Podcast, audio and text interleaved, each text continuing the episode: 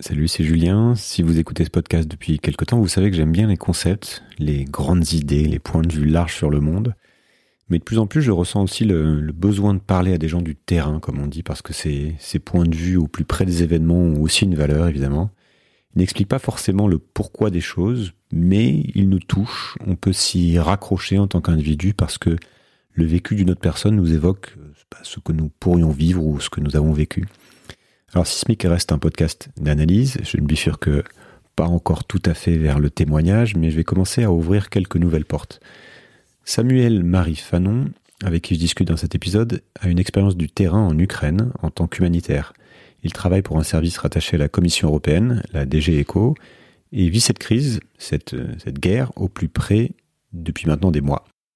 Ensemble, nous parlons de ce qui fait que la population a tenu, de ce qu'elle a vécu, de robustesse, de résilience, des conditions de la résilience, mais aussi plus largement des enjeux de l'humanitaire en, temps de guerre. Voilà, un épisode un peu atypique donc, et j'espère que vous apprécierez. Si c'est le cas, comme toujours, dites-le moi, partagez, faites tourner, et n'oubliez pas de faire un don. C'est ce qui me permet aujourd'hui de, de continuer. Merci par avance. Bonne écoute. Je ne sais pas si vous êtes au courant, mais le monde, il vous attend pas. Le monde, il bouge. Et il bouge vite. Bienvenue sur Sismic. Rien de tout ça n'est réel. Qu'est-ce que le réel? Quelle est ta définition du réel? Chaque génération, sans doute, se croit vouée à refaire le monde. Notre savoir nous a fait devenir cyniques. Nous sommes inhumains à force d'intelligence. L'humanité est menacée dans ses fondamentaux. Tu dois trouver dans tes rêves l'avenir pour lequel tu as envie de te battre. Bonjour Samuel. Bonjour Julien. Merci de m'accorder euh, un peu, euh, un peu de votre temps. Est-ce que vous pouvez commencer par vous présenter brièvement, me raconter un peu ce que vous faites, votre parcours? Et une question que j'aime bien poser en introduction, c'est quelles sont les, lunettes que vous mettez pour euh, regarder le monde? Comment vous, vous aimez regarder les choses? Quel est votre prisme? D'accord, c'est une jolie expression. mais je, je vais me présenter rapidement. Je suis donc Samuel. Je travaille pour le département de l'aide humanitaire et de la protection civile de l'Union européenne, euh, dont le, siège est à Bruxelles. Et en fait, l'Union européenne et les, pays, les États membres européens ont décidé au début des années 90 de mettre en commun euh, une partie de leur euh, action humanitaire, de leur assistance humanitaire. Et donc c'est pour ça que ce département a été créé, qui s'appelle aussi ECHO. voilà. Et donc le, but de ce département, c'est de euh, financer les actions d'aide humanitaire à l'international euh, dans les pays en crise. Et donc on finance euh, les ONG internationales, hein, comme Médecins du Monde, Action contre la faim, mais, d'autres aussi, euh, et des agences onusiennes qui font de l'aide humanitaire. Tout le monde connaît bien l'OMS ou l'UNICEF ou le Haut Commissariat pour les réfugiés, par exemple, ou le Programme alimentaire mondial et aussi tout le mouvement Croix-Rouge euh, et Croissant-Rouge, donc le Comité international Croix-Rouge, etc. Donc tous les acteurs qui euh, qui apportent une réponse euh, aux populations civiles euh, dans des crises à la fois suite à des désastres, des catastrophes naturelles ou des conflits. Et ça fait 20 ans, presque 20 ans que je travaille pour cette organisation. Auparavant, j'ai travaillé pour des ONG, j'ai travaillé pour Médecins du Monde, notamment en Tchétchénie, en Russie, au Liban, j'ai travaillé aussi pour CARE, une ONG anglo-saxonne, euh, euh, également en Russie. Euh, j'ai fait l'essentiel de ma carrière humanitaire sur le terrain. enfin, j'ai toujours été quelqu'un de terrain. et surtout dans les pays russophones de l'ex-Union soviétique, mais aussi dans l'Asie du Sud, en Inde et, et au Moyen-Orient. Dernièrement, j'étais en Algérie, donc à partir de 2020. Euh, après avoir été cinq ans en Ukraine de 2015 à 2020. Et euh, j'ai été rappelé à partir du début euh, de la guerre en Ukraine, j'ai été rappelé en Ukraine. Et donc voilà, ça fait quelques mois que je suis revenu en Ukraine et je suis basé à Kiev. Très bien. Bah, on va parler de, de, ce qui se passe en, en Ukraine puisque c'est euh, moi ce qui est intéressant pour moi, c'est que euh, dans ce podcast, j'ai souvent une approche très macro, on va dire. J'essaie de comprendre quels sont les les mécanismes à l'œuvre euh, au-delà des événements qu'on peut qu'on peut voir. Et je trouve ça de plus en plus intéressant d'aller parler à des gens qui sont sur le terrain, qui vivent les choses dans leur chair, dans leur, enfin voilà, au, au, cœur de ce qui est en train de se, se passer, puisque c'est c'est un point de vue qui qui peut nous nourrir et qui peut aussi nous aider à comprendre les de manière un peu plus concrète ce que ça veut dire qu'une crise, ce que ça veut dire qu'un événement, comment ça touche les gens, etc. Donc je voudrais qu'on, je suis content qu'on puisse parler de cette manière, de ce qui se de ce qui se joue en ce moment à quelques milliers de kilomètres de, chez nous. Voilà, je voudrais qu'on peut-être commencer malgré tout par une forme par un aspect théorique des choses, euh, en essayant de, de s'appuyer sur l'exemple ukrainien et de s'appuyer sur votre vécu, avec cette question qui est comment une, crise humanitaire s'anticipe et se, prépare, comment elle se gère. Et en partant de la crise ukrainienne, avant le, début de la guerre, quelles étaient les, anticipations? Qu'est-ce qui était discuté? Qu'est-ce qui était mis en place? Qu'est-ce qui était attendu? Euh, à la fois par euh, les gens sur place et puis par euh, les institutions bah, dont vous faites partie. Alors, si vous voulez, la, la, cette seconde, je dirais cette seconde crise humanitaire en Ukraine, parce que, comme je disais, hein, j'ai été entre 2015 et, et 2020, et c'était au moment de la, du conflit au Donbass, donc qui était un conflit localisé euh, dans l'est de l'Ukraine, entre grosso modo les, les séparatistes euh, appuyés par les Russes et, euh, et l'État ukrainien. Euh, et voilà. Et donc j'étais euh, j'étais là pour euh, appuyer les en appui des populations civiles qui se trouvaient essentiellement euh, des deux côtés de la ligne de front. Euh, donc on a déjà ce conflit qui est devenu un conflit, on va dire, à basse intensité, jusque bah, bah les, on va dire les, les, ces dernières années, enfin jusqu'à jusqu'à 2022, jusqu'à février 2022. Euh, et donc, il y avait déjà un contexte, euh, on va dire, conflictuel, avec des, euh, une partie de, d'une dimension de négociation ou de processus politique qui était complètement bloquée, et, et, et donc euh, un, un, conflit qui continuait. Euh, là-dessus, comme comme on a tous suivi, je crois, parce que le, le, le on va dire l'amorce du conflit ou les prémices hein, de, de, ce nouveau conflit euh, là à haute, très haute intensité, euh, ont été bien couvertes par les, par les relativement bien couvertes, je crois, euh, par les médias. mais il y a eu cette série de, signaux, on va dire, très très inquiétants dans les déclarations politiques des, uns et des autres. Mais je, mais je, je, je parle, enfin. Donc on commençait à anticiper le fait que ça pouvait, voilà, qui pouvait, que ça pouvait se concrétiser, plus les alertes des Américains, etc. Oui, et puis il y avait l'intelligence américaine, donc la communication américaine qui, euh, enfin, qui a très précisément euh, parlé de, voilà d'un risque d'invasion euh, massif. Alors, euh, je, me souviens, moi, j'étais pas en Ukraine à ce moment-là, mais je suivais la situation de près parce que je suis attaché à ce pays. Et je me souviens qu'à ce moment-là, la, plupart des acteurs, enfin, politiques ou des commentateurs, s'attendait à un réchauffement du conflit larvé au Donbass, donc dans l'est de l'Ukraine, et à une, une espèce d'invasion très localisée. donc à, on est à peu près à 600 mètres, 600 kilomètres de Kiev, hein, de la capitale, donc assez localisé dans l'est. Voilà, et c'était aussi le, le scénario euh, repris par euh, repris par l'exécutif ukrainien, par le président Zelensky, et, et, et, euh, et, un peu par tout le monde. Enfin, très peu de gens pré prévoyaient le, le, le scénario d'une invasion massive comme qui, ce qui s'est produite et où les où les troupes russes étaient à quelques dizaines de kilomètres de Kiev à un moment, euh, avec une volonté voilà de s'emparer du, du pays. Et, mais euh, et donc euh, c'était aussi le scénario sur les sur donc du coup ce scénario on va dire de, de conflit localisé réchauffé c'était le scénario sur lequel travaillaient aussi les, les acteurs humanitaires sur place. Est-ce que pour bien comprendre, en fait, on travaille avec les informations qui nous sont fournies par euh, par les médias, ou alors il y a d'autres accès euh, qui viennent des agences de renseignement, qui viennent de de, de quelles agences d'ailleurs Comment comment est-ce que c'est connecté tout ça? Oui, oui, non, les acteurs humanitaires n'ont pas d'accès aux, agences de renseignement, on n'a pas l'habitude de les fréquenter. Donc c'est des, des, des, ce qu'on appelle des open sources, hein, des sources euh, accessibles à tous, et, et, les gouvernements aussi, les gouvernements concernés.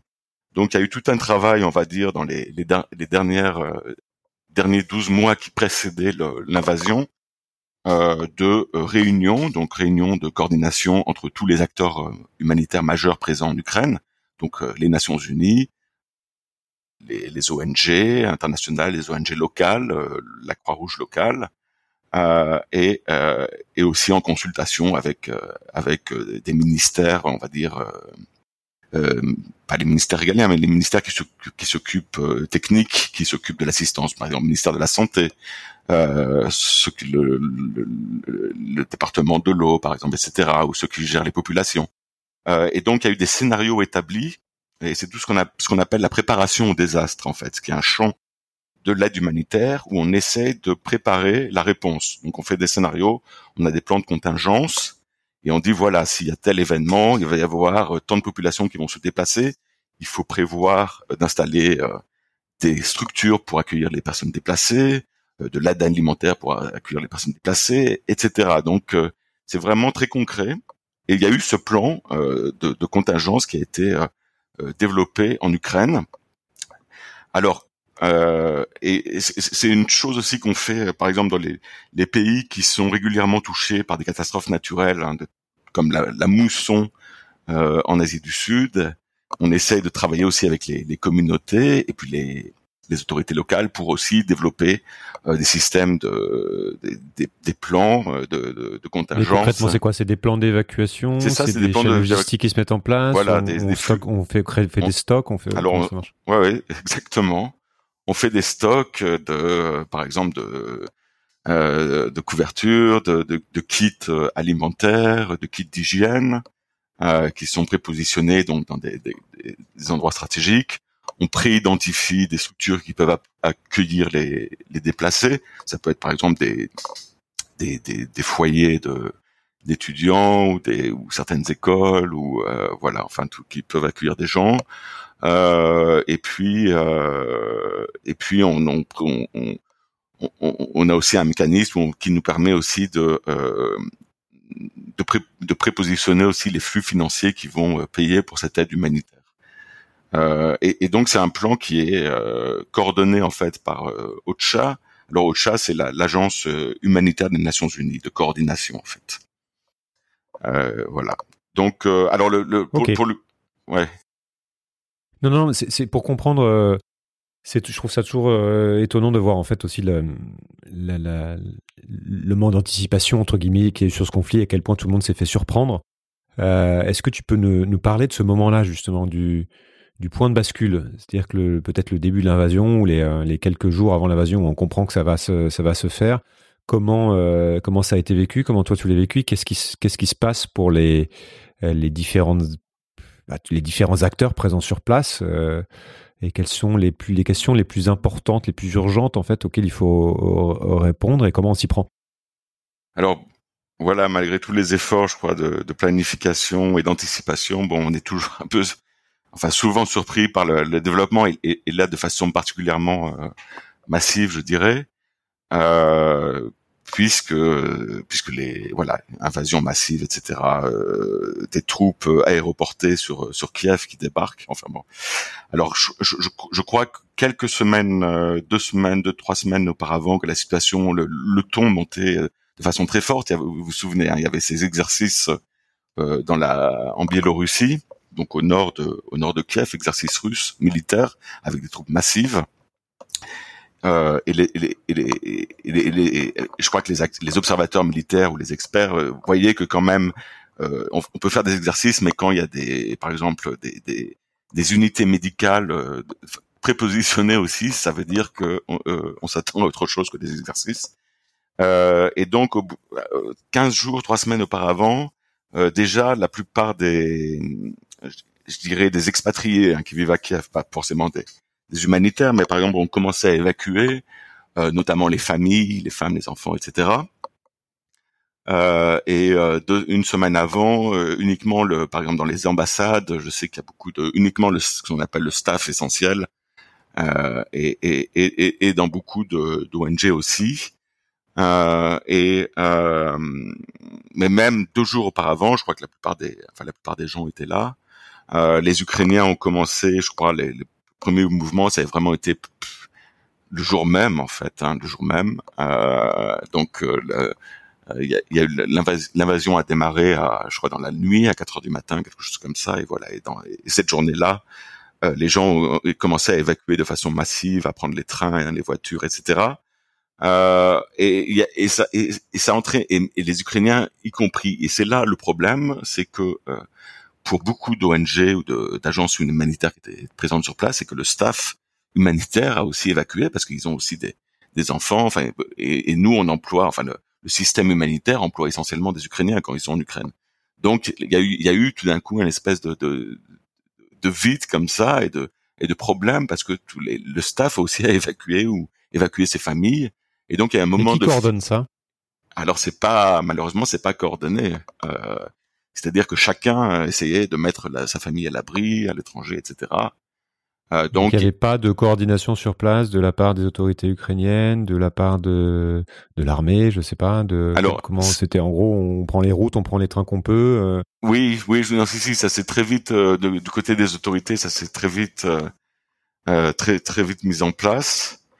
Euh, et puis je crois qu'il y a eu euh, bon, il y a eu une volonté politique aussi de rassurer la population euh, et d'affirmer la, la centralité, l'existence même du, du pouvoir et de l'État, hein, ce qui est, ce qui a été de, fait de façon très personnalisée par euh, le président Zelensky là, qui a fait, qui faisait sans arrêt des, des allocutions dans les réseaux sociaux, enfin avec, en, avec Facebook en direct, on le voyait là. Euh, ça a été important ça pour les Ukrainiens? Oui, oui, oui, je crois que ça a été capital. Enfin, moi, d'après ce que m'ont dit mes amis ukrainiens, euh, ils ont senti déjà peu de gens avaient confiance euh, dans ce dans ce président pour faire face à une telle situation. Et je crois que les premières heures et les premiers jours, euh, avec ce discours-là, euh, d'un oui, Zelensky a su affirmer comme ça, voilà, la, la, la permanence du pouvoir et l'existence même, euh, la permanence de, de l'État, du gouvernement, euh, et, et, les, choses le, se sont le discours, c'est quoi? C'est la sortie que, quand que tu as dit j'ai pas besoin d'un taxi, j'ai besoin d'armes, c'est ça. Ouais. ouais exactement, c'est ça. Euh, et puis il a dit aussi je suis là, le ministre de la Défense est là, le Premier ministre est là, nous sommes là, l'Ukraine est là, voilà, avec une espèce d'identification très forte, une personnalisation très forte de l'État ou, ou de, la, de, de, la nation en fait euh, ukrainienne. Euh, et, et, et, après, euh, alors ce qui, a, ce qui, a, ce, qui a, beaucoup aidé du côté ukrainien, hein, c'est euh, aussi toutes les dans, dans ce moment-là où les où les autorités centrales ou peut-être l'État euh, euh, peut vaciller, ce qui n'a pas été le cas, mais peut vaciller, on comprend bien. Euh, par exemple, les, les, Occidentaux, enfin les Français ou les Américains ont proposé à, à Zelensky de, de, se faire évacuer. Euh, ce qui a aidé à l'Ukraine, je crois aussi, c'est là le, le, côté très euh, très fort aussi des, des, autorités au niveau local. Euh, donc les maires, euh, les gouverneurs euh, de région, les maires des grandes villes ont joué aussi euh, immédiatement un, un, rôle très important et ont en quelque sorte répliqué cette posture du président au niveau local. Et on sait que, enfin, l'Ukraine, c'est par définition, c'est un, un, un, État qui a toujours eu, disons, une tradition étatique un peu, en tout cas au niveau central, problématique, parce que ça a toujours été un, un État entre plusieurs empires, enfin contesté, etc. Euh, et donc il y a très toujours, régionalisé, très régionalisé. Voilà, il y a toujours une grande euh, espèce d'horizontalité comme ça hein, de, des structures de pouvoir. Euh, et, euh, et donc les, les gouverneurs et ça, et ça, et ça a été en, en, fait encore renforcé ces dernières années euh, parce qu'il y a eu une, une politique de décentralisation euh, où les, les autorités locales ont plus de pouvoir par rapport au centre, euh, avec des budgets plus conséquents à gérer et aussi voilà plus de prérogatives aussi. Mhm. et il y a des personnalités assez fortes, par exemple comme le maire de Kharkiv, donc au nord-est de Kiev, ville qui a été extrêmement touchée par par la guerre. D'ailleurs, j'y suis allé il y a 15 jours. Euh, donc, donc le, ces maires-là ont joué aussi un rôle en organisant. Alors, ils ont organisé à la fois euh, la défense avec euh, avec à la fois l'armée et puis tous ces groupes euh, d'autodéfense, c'est-à-dire c'est des civils qui du jour au lendemain ont pris de, fa mais de façon structurée les armes. Et donc les maires ont beaucoup géré ces, ces, ces forces-là d'autodéfense civile, où les gens, on a vu ça, ces reportages où les gens préparer des cocktails Molotov, euh, s'armer, faisait des patrouilles dans les villes, etc. Donc il y a a jamais eu un, un vide où euh, ça n'a pas, pas été août 40 euh, en France, par exemple. Ils étaient préparés à, à, ça et ça avait été anticipé depuis quelques années. Il y avait des structures locales de, de, de, de résilience, entre guillemets, ou ça s'est auto-organisé de manière spontanée comme ça? Je crois que ça s'est organisé dans les derniers mois, enfin surtout structuré, on va dire, dans les derniers mois euh, qui ont précédé qui ont précédé l'invasion. Euh, et ça s'est fait de façon, enfin, eux aussi, ils avaient leur plan, leur protocole, leur plan de contingence. Et, euh, et je pense que ça s'est accéléré, mais on, est, on en a peut-être ça sans doute euh, été fait de façon discrète, mais euh, il y avait quand même des plans assez assez, enfin apparemment euh, assez précis et qui prévoyaient même jusqu'à constituer une armée secrète de résistance avec des cellules comme ça. Euh, et ça, ça s'est pas fait en, euh, en, coordination avec euh, les instances européennes, humanitaires, ou, ou, alors on sait pas en fait. C'est-à-dire, il doit y avoir des choses qui doivent se passer, mais c'est pas à ton niveau que, à votre niveau, pardon. c'est, c'est... Non, alors au niveau humanitaire, non. Comme tu sais, le, enfin dans l'humanitaire, on essaye toujours d'être indépendant, neutre et impartial autant que possible, sachant que les humanitaires doivent avoir accès aux populations civiles où qu'elles soient. Donc à la fois dans les zones contrôlées, enfin pour l'Ukraine contrôlées par les Ukrainiens, euh, et dans les zones contrôlées par les Russes. Donc on peut pas, euh, voilà, être lié. Et donc on essaye de, de, se tenir à distance le plus possible de militaires. Euh, voilà. Mais euh, non, mais je pense que, enfin, en lisant les, en lisant la, la presse, etc., je pense qu'il y avait des, quand même des choses assez, euh, assez souterraines et puis il y a eu cette euh, très vite aussi cette euh, alors là on parle on parlait des autorités mais il y a eu très vite aussi euh, une espèce de société civile comme ça qui s'est enfin qui, tous les gens ne fuyaient pas mais il y avait aussi des gens qui s'organisaient pour apporter de l'assistance les les businessmen les, même les petits je, je, je, connais bien enfin, quelques quelques restaurants que je connais bien voilà qui se sont organisés pour devenir une cantine populaire pour les personnes déplacées. Enfin il y a eu il y a eu vraiment tout un mouvement de, de ce qu'on appelle les groupes de volontaires partout en Ukraine. Euh, et c'est eux qui ont apporté en fait euh, l'aide immédiate. À ta connaissance, il y avait, il y avait déjà une en place une une culture de l'entraide ou, ou, ou alors c'était euh, des peuples. Tu parlais de régionalisation, c'est-à-dire qu'il n'y avait pas forcément d'idée d'État central, il n'y avait pas forcément d'idée de solidarité au niveau ukrainien. Comment comment tu dirais que ça se ça se fait en fait Pourquoi spontanément les gens se mettent à, à céder comme ça euh? Alors, peut-être je me trompe, mais il y a, il y a, eu, quand même toujours une, même si elle n'était pas structurée en, en association, etc. Il y a toujours eu euh, des mouvements sociaux et une société civile très dynamique en Ukraine ces dernières années, puisqu'il y a eu euh, déjà, je crois qu'on parlait du troisième Maïdan hein, en référence à ces mouvements de protestation civique qui ont été euh, très dynamiques et, assez uniques par rapport aux autres pays de l'ex-URSS. Euh, donc il y a une tradition comme ça de protestation, je crois, en Ukraine. Euh, et de, il y a eu pas mal de, euh, de, de, de, oui, de mouvements de la société civile qui se sont dynamisés aussi ces dernières années. C'est quand même elles qui ont aussi, qui ont fait tomber, par exemple, essentiellement le gouvernement de Yanukovych, donc qui était un gouvernement plutôt pro-russe, très corrompu, et, euh, et finalement euh, assez anti-européen. Donc euh, voilà, donc il y a, y a, ça. Je crois qu'il y a aussi le fait que le, le système, enfin jusque récemment, enfin c'est quand même un pays. Euh, c'est pas un pays riche. D'accord, donc il y a déjà une forme d'entraide au quotidien presque de. Ouais. Donc voilà, il y a une forme d'entraide euh, dans le voisinage et dans les, réseaux familiaux, etc., qui, qui est quand même assez important, oui. Et là, on l'a, on l'a vu très vite parce que la, la, la plupart, enfin, il n'y a pas eu de, par exemple, les personnes déplacées, il n'y a pas eu de camps de déplacés comme tu vois dans d'autres contextes. la plupart des gens étaient euh, logés chez les habitants dans le secteur privé, par exemple. Euh, et euh, moi, j'ai vu beaucoup de, voilà, de petits business euh, apporter leur aide, euh, tout ça, euh, bien sûr, euh, avec le soutien aussi international. Et on, a vu ce, ce, ce, mouvement de solidarité internationale était très fort, mais le, à l'intérieur même de l'Ukraine, il était aussi aussi aussi important et aussi crucial, je pense.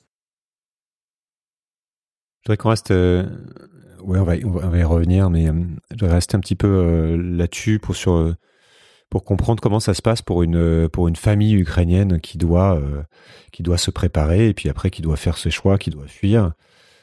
quels sont les bah, justement quels sont les choix à faire très rapidement et comment quels sont les arbitrages comment ils se ils se font et comment le l'humanitaire ou les structures qui sont en place peuvent euh, orienter ces choix, les aider, etc. Pour, pour voir un peu concrètement comment ça se passe. Bon, je crois que les, le, enfin, le, la première cause de déplacement, hein, c'était l'insécurité dans toutes les, euh, on va dire, les zones de combat, et, et, pendant des mois, ça a été quand même, enfin, pendant les premières semaines, assez généralisé. Euh, et, et, donc, c'est vraiment une histoire de survie personnelle, survie individuelle, et euh, donc il y a, y, a, y a, deux choses. Il y a à la fois un mouvement de déplacement en interne dans le pays où les gens quittent hein, les zones de, combat de front et donc ils vont, euh, bah, ils vont surtout dans, la, dans l'Ukraine centrale et l'Ukraine occidentale aussi. Donc euh, on a beaucoup parlé de Lviv par exemple, une grande ville euh, à la frontière polonaise. Et là, on a vu, moi j'étais en mars de cette année, donc juste après le début de l'invasion, et, et, là, on a vu, enfin, j'ai jamais vu une ville aussi embouteillée, etc. Enfin, la, la, population a triplé ou doublé en tout cas. Voilà, donc il y a ce mouvement-là. Euh, et là, les gens, bon, très vite, dans, dans, dans, dans, tous les, alors déjà les, les, les trains, la plupart des trains de, de du système ferroviaire en fait étaient étaient gratuits quasiment.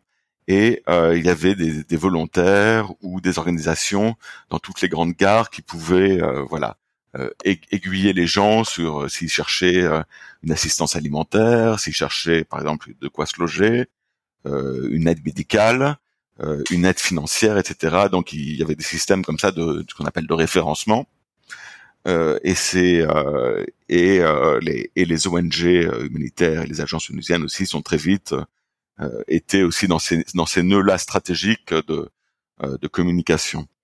Et, euh, et le deuxième phénomène, donc c'est la quand les gens fuient l'Ukraine même, donc c'est ce qu'on appelle des, des, des, réfugiés à ce moment-là. Euh, et, et, et, très vite aussi, il y a eu, euh, maintenant on compte à l'heure actuelle 8 millions de réfugiés, donc euh, principalement en Europe, hein, surtout en Pologne. et donc là, c'est un, un mécanisme, enfin pas différent, mais c'est à, peu près identique, mais se sont mis en place aussi dans les pays limitrophes. Euh, aussi à des les, points clés, euh, voilà, des, des, systèmes de où les gens pouvaient être orientés euh, dans tel endroit, tel autre, etc. Et tout ça appuyé par des, des mouvements de, de volontaires euh, polonais, enfin, et, et d'autres d'ailleurs. Et bon, et beaucoup d'Ukrainiens ont été en France. Qu'est-ce qui se met euh, Qu'est-ce qui se met en travers de, de, de, de ça dans ces cas-là aussi? Est-ce qu'il y a des, Parfois, on peut entendre des systèmes mafieux qui viennent, ou alors il peut y avoir d'autres d'autres intérêts qui viennent euh, qui viennent empêcher ça? Ça a été un, un souci assez immédiat, sachant que les que les hommes de 18 à 60 ans n'ont pas le droit de, franchir la frontière euh, parce qu'ils sont euh, potentiellement mobilisables. Euh, donc c'est essentiellement des, femmes et des enfants qui sont qui sont partis. Il y a eu des cas d'enfants seuls aussi. Et donc dans ces cas-là, il y, a, immédiatement un souci en termes de trafic, ce qu'on appelle le trafic des êtres humains. Euh, et, euh, et, donc évidemment les mineurs en situation euh, isolée euh, sont extrêmement vulnérables donc à tous ces ouais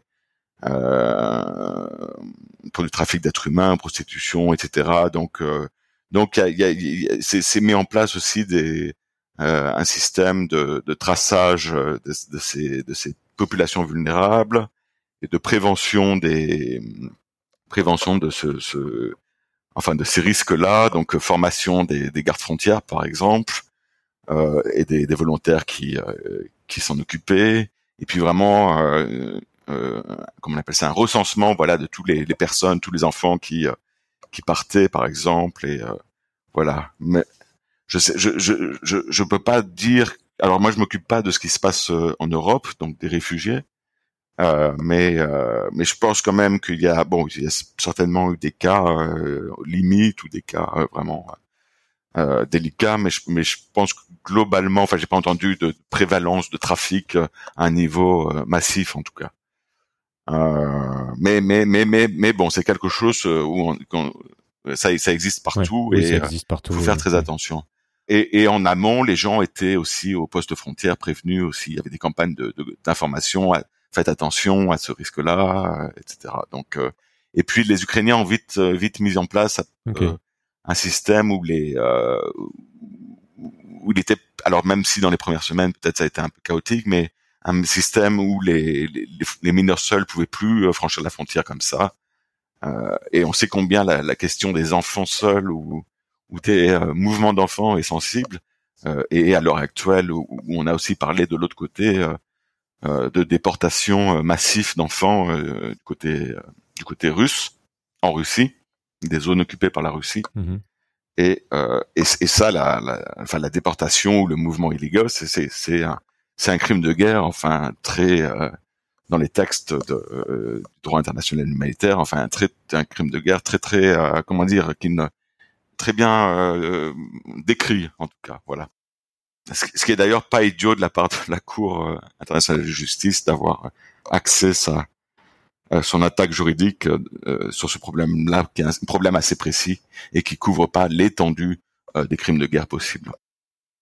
Quelle a été l'importance euh, de l'aide euh, extérieure et de l'aide euh, européenne en particulier, puisqu'il y avait déjà des choses qui étaient sur place et comment ça se euh, ça se coordonne? Est-ce qu'il y a justement des ratés? Est-ce qu'il y a des choses qui fonctionnent euh, moins bien? Est-ce que ça a été clé? Alors, on, on sait que les problèmes, euh, enfin l'étendue des, des besoins humanitaires était et reste massif, hein, puisque euh, selon le plan euh, donc coordonné des, des, des agences onusiennes humanitaires, ils estiment que 17 millions de personnes euh, sont euh, connaissent des problèmes humanitaires, donc sont, euh, euh, ont besoin d'assistance humanitaire. 17 millions sur une population qui fait moins de 40 millions, donc c'est pour dire l'étendue. Et les finances, les euh, pour financer ces programmes-là pour ces personnes, on estime qu'il faut à peu près 4 milliards de dollars cette année, donc à peu, à peu près autant d'euros. Donc oui, euh, je, je pense que l'aide humanitaire internationale euh, était euh, absolument euh, critique, euh, sachant encore une fois que voilà que l'Ukraine est, euh, est, est pas un pays riche, et puis aussi que là il y a une avec la guerre, enfin la guerre a complètement désorganisé les flux, les flux on va dire commerciaux, de transport, etc. Et donc c'est posé même à, à un moment euh, comme comment comment apporter euh, euh, voilà les, vivres, le, euh, le matériel de santé, les médicaments, etc. Voilà, surtout dans les premiers mois. Donc euh, l'Union européenne, nous, sur, euh, on, on a apporté en aide humanitaire près de 670 millions d'euros. Donc, ce qui fait de, de l'UE, du département pour lequel je, je travaille, l'un des principaux bailleurs, enfin dans le top 3. Et euh, je compte pas l'aide bilatérale envoyée par les États européens euh, aussi. Et euh, il y a une aide de- de- du mécanisme de protection civile, c'est-à-dire tout ce qui est euh, en nature, de l'ordre de 565 millions d'euros. Donc euh, voilà, c'est des, des montants massifs. Enfin, l'Ukraine est devenue depuis mars le premier, euh, un des tout premiers, si ce n'est le premier pays en, en recevant de l'aide humanitaire au niveau mondial en termes de volume. Donc euh, nous, ce qu'on qu'on a financé, c'est euh, bah, tous les champs en fait euh, critiques pour la pour la population, donc à la fois l'aide alimentaire comme je parlais, mais très vite on, on, on veut passer au cash parce que les, les, les, les gens peuvent acheter ce, qui, ce dont ils ont besoin, mais aussi euh, par exemple des, on a fait la réhabilitation d'urgence de maisons touchées par la guerre, euh, la- le, le, le, le- les, les médicaments, euh, le soutien au, au personnel de santé, la protection aussi. Alors la protection, c'est tout ce qui est assistance légale, euh, faire attention justement que les plus vulnérables ont accès à l'aide humanitaire, aussi les, les, les aider à tout ce qui est les systèmes de réunification familiale, de, de messages, etc. On a supporté l'éducation aussi, voilà. Mais euh, Et j'imagine que la coordination doit pas être simple aussi. De, à partir du moment où il y a de l'argent qui arrive, ça doit être, il doit y avoir plein de problématiques sur euh, comment le gérer, comment on faire en sorte qu'il faire en sorte qu'il aille au bon Ouais. endroit, etc. oui. Oui, oui, c'est euh, alors, alors la coordination, il y a un système hein, de, qui est un système global en fait, qui s'appelle le cluster system. Voilà, bon, euh, et donc les, les, les, ONG, les UN et les, et les, bailleurs de fonds humanitaires que je représente aussi, on se, met ensemble et on, discute, on analyse euh, les besoins, on voit là où sont les, là où sont les gaps, comme on dit, et puis euh, là où sont les priorités. Un gros souci en Ukraine, bon, c'est bien sûr d'organiser toute cette coordination et d'apporter l'aide là où elle est la plus nécessaire. Et là où elle est la plus nécessaire, c'est souvent sur les zones de zones de front qui sont les plus risquées. Et, et donc là, c'est pas facile pour les acteurs humanitaires de, parce que euh, voilà, il y a des questions de risque acceptables. Euh, il y a quand même des gens qui sont morts, euh, des ONG, etc. Ici, dans ce contexte-là, des journalistes bien sûr. Et l'autre l'autre souci qu'on a et qui, qui, demeure, c'est le manque d'accès euh, aux zones contrôlées par les Russes, parce que les, enfin grosso modo, les, les Russes interdisent aux, aux ONG humanitaires d'avoir accès à leur aux zones qui contrôlent, enfin aux zones de l'Ukraine qui contrôlent. Le, le, levier est politique malheureusement et, et qui peut avoir maintenant pression, enfin qui peut faire pression, euh, voilà, sur ce pays-là pour avoir accès. Euh, je pense, euh, voilà, c'est un peu le.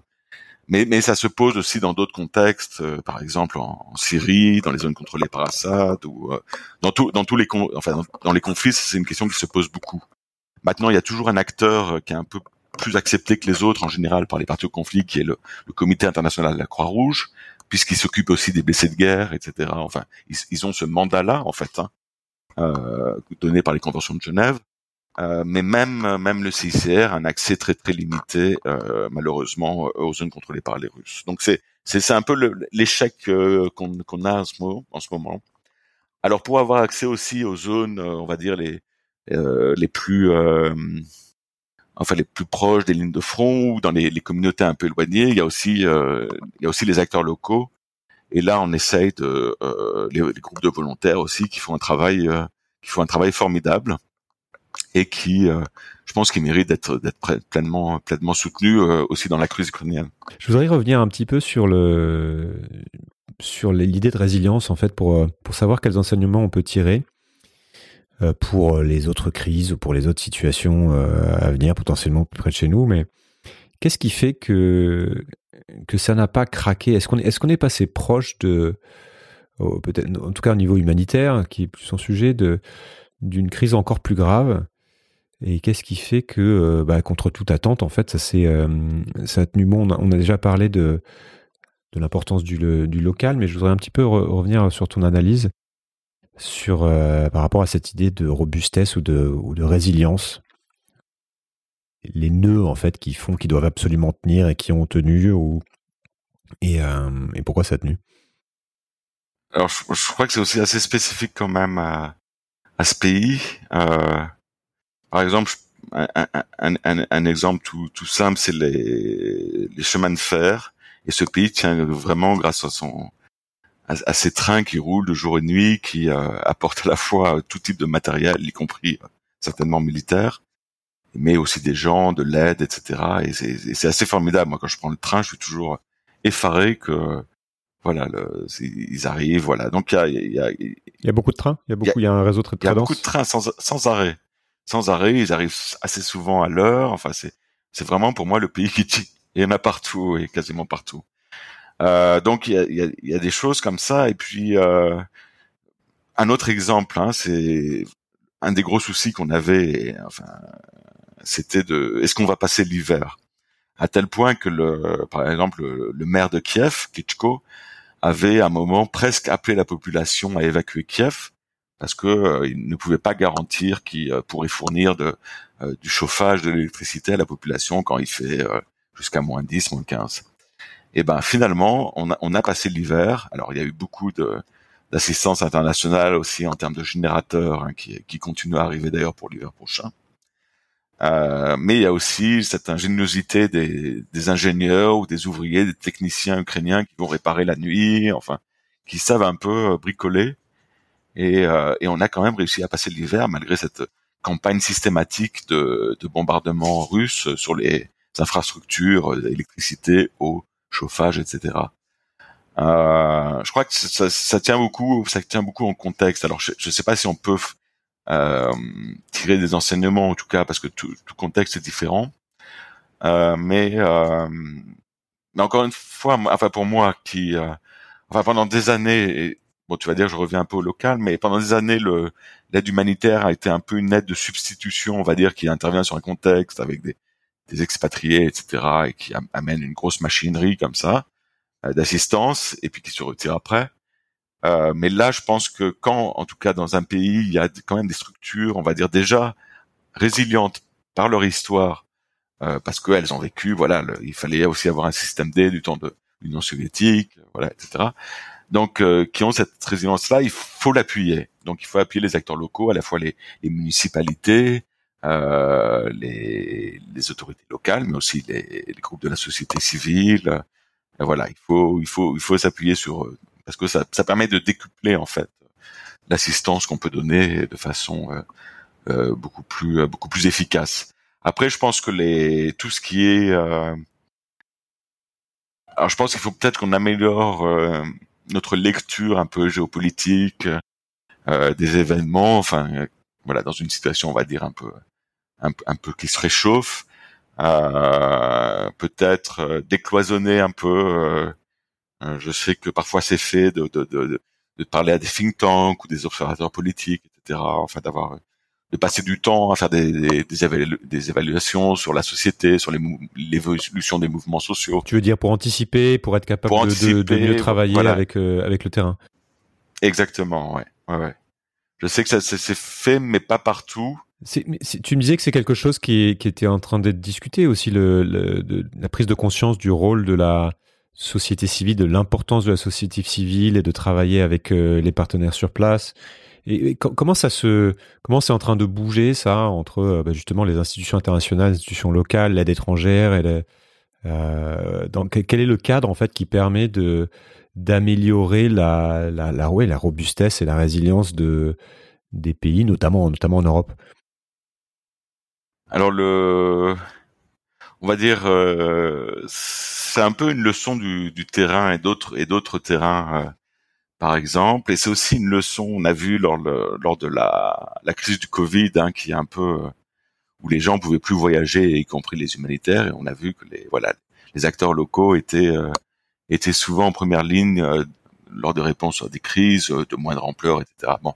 et il y a aussi un mouvement global, un peu de, de reconnaissance ou de réflexion sur l'aide humanitaire, sur la réponse aux crises, qui s'est traduit, euh, je crois que c'était le premier sommet de l'aide humanitaire où un peu tous les acteurs euh, euh, se sont mis ensemble pour réfléchir comment améliorer l'aide humanitaire, sachant qu'il y a de moins en moins, il y a de plus en plus de crises et de personnes dans le besoin. C'est le sommet d'Istanbul dont tu parles ou... Voilà, c'est le sommet d'Istanbul en 2016 et il y a eu un engagement de tous les, acteurs, ce qu'on appelle le grand bargain, c'est-à-dire euh, un accord, accord unique, global, pour essayer d'améliorer l'efficacité de l'aide humanitaire euh, et aussi euh, compte tenu de, de la réflexion des, des fonds et la l'augmentation des crises. Euh, et, un, et une des recommandations, ça a justement été de ce qu'on appelle de localiser l'aide humanitaire, que ce soit moins l'aide humanitaire, on va dire des années 70 lorsque l'humanitaire a commencé vraiment, euh, enfin en tout cas tel qu'on la connaît un peu, de,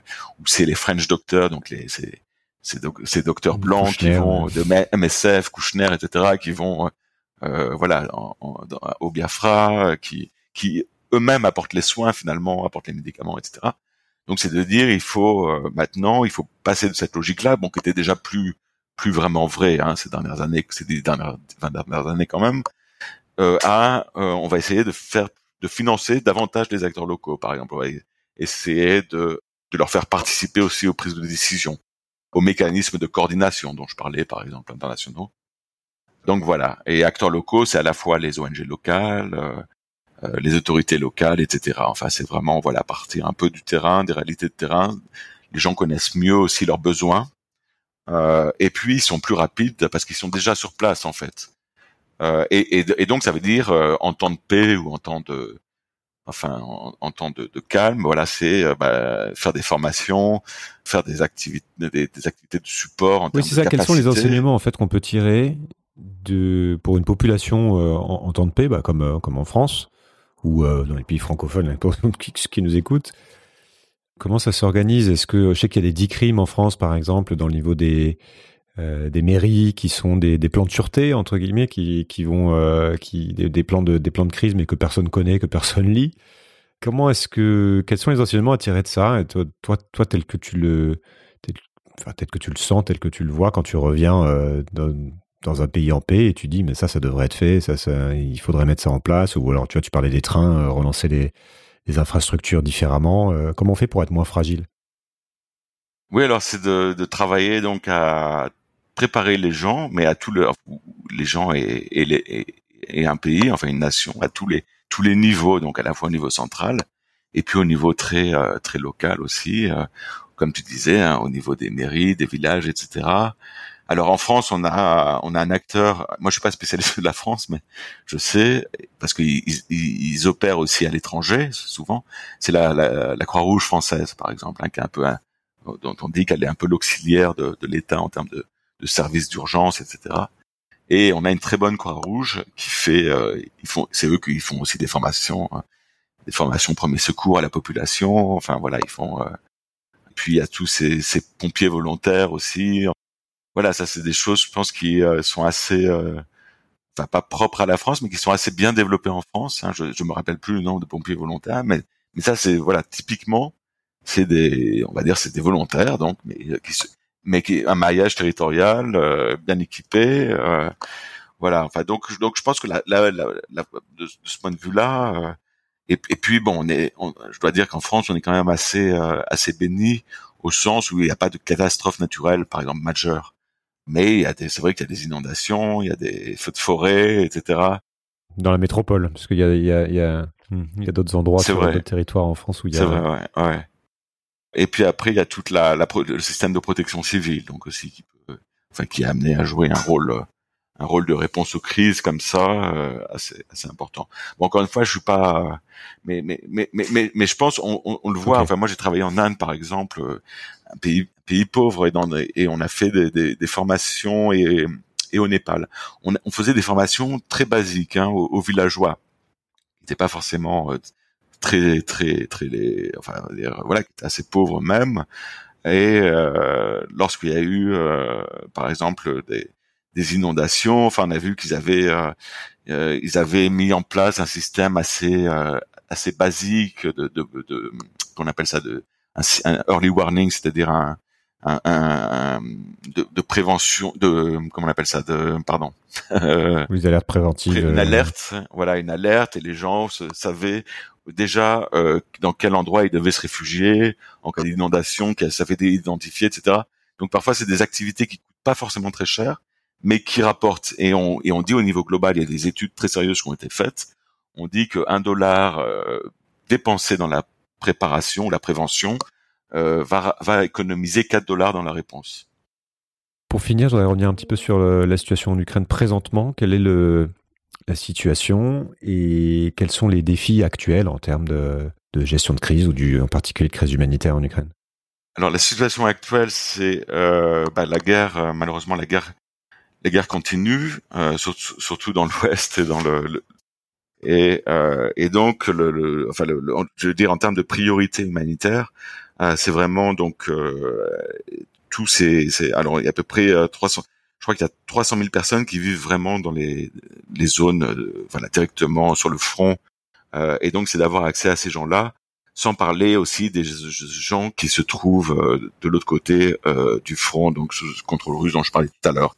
Et là, c'est vraiment d'apporter, donc, pour les gens auxquels on a, on peut avoir accès, c'est vraiment d'apporter une aide, une aide globale, immédiate, régulière. Et voilà, donc dans des conditions de sécurité très difficiles, encore une fois, pour bah pour les Ukrainiens d'abord. Et, à notre niveau, qu'est-ce qui peut, euh, qu'est-ce qui peut être fait? Bah À notre niveau, nous on finance par exemple, euh, on finance les programmes des d'ONG, euh, d'une vingtaine d'ONG euh, à l'heure actuelle, et puis de six agences onusiennes et le, le, Comité international de la Croix-Rouge, qui font des réparations de, de maisons, qui apportent de l'aide alimentaire, qui aident aussi à se préparer pour l'hiver prochain, parce que voilà, ça va venir, c'est bientôt. Donc il faut, euh, par exemple, on apporte, on finance des générateurs pour les hôpitaux, par exemple, pour qu'en cas de coupure, ils soient, ils peuvent faire des opérations, euh, aider aussi les systèmes d'eau. Enfin, c'est vraiment global. Donc on, voilà, Alors le problème qu'on aura aussi bientôt, et je, enfin, je, je, je, crains un peu, c'est qu'il y, ait moins, moins d'attention à un moment ou à un autre, et qui dit moins d'attention va dire moins de, moins de financement au niveau global. Euh, donc on risque d'avoir des, des, des- arbitrages à faire, et ça c'est pour un humanitaire c'est assez euh, détestable. Voilà. Et sinon, je crois que l'autre euh, l'autre enjeu qu'on a aussi, c'est de, alors nous, c'est de faire le lien en- là où c'est possible entre l'humanitaire et le développement. Et c'est deux, deux champs assez différents, mais qui doivent être complémentaires. Et par exemple, sur les zones, on va dire plus tranquilles de l'Ouest ou de l'Ukraine du Centre, voilà, il est essentiel de, de favoriser la reprise un peu économique. Et pour les gens qui euh, recevaient, par exemple, chaque mois des, des denrées alimentaires, ben, qu'ils puissent euh, être engagés dans une activité qui leur apporte un peu d'argent hein, ou euh, une petite activité agricole. Donc, il y a tout ce travail de transition à faire. Et c'est tout la difficulté de l'Ukraine où on on a des, plusieurs situations différentes. En fait, on a des situations où c'est de ce qu'on appelle de la stabilisation ou du post-crise. Puis on a des situations d'urgence absolue, euh, situations de non-accès. Il faut, il faut gérer ça de façon simultanée. Et, et on ne sait pas non plus euh, qu'est-ce qui va se passer demain. Quoi. Enfin, personne n'a de, de certitude. Et c'est, ça aussi, euh, je crois. Est-ce que, enfin, c'est toute la difficulté aussi de cette situation-là. Très bien, mais merci beaucoup pour, pour ce témoignage, Samuel. Ça permet d'y voir un peu plus clair sur ce qui se, ce qui, ce qui s'est passé, ce qui se joue, et puis d'en tirer quelques enseignements. Je mettrai les ressources euh, aussi d'autres liens euh, d'autres- pour, pour, pour ceux qui veulent creuser sur, comme d'habitude sur sismic.fr. Merci beaucoup. Merci, au revoir. À bientôt. Voilà, cet épisode est terminé. J'espère qu'il vous a plu. Si c'est le cas et que vous souhaitez me soutenir pour m'aider à continuer, vous avez trois moyens de le faire. Le premier, c'est de laisser une note ou un avis sur la plateforme de podcast où vous m'écoutez. Le deuxième, c'est de partager le podcast autour de vous via vos réseaux sociaux ou simplement en en parlant. Et enfin, le troisième moyen, c'est de me faire un don sur Patreon ou Tipeee. Les liens sont sur le site ou dans la description de l'épisode. Je vous invite aussi à rejoindre la communauté grandissante des auditeurs sur le serveur Discord. Nous sommes déjà plus de 1000 à discuter au quotidien de tous ces sujets essentiels. À très vite. Merci. Changer le monde Quelle drôle d'idée Il est très bien comme ça, le monde, pourquoi changer?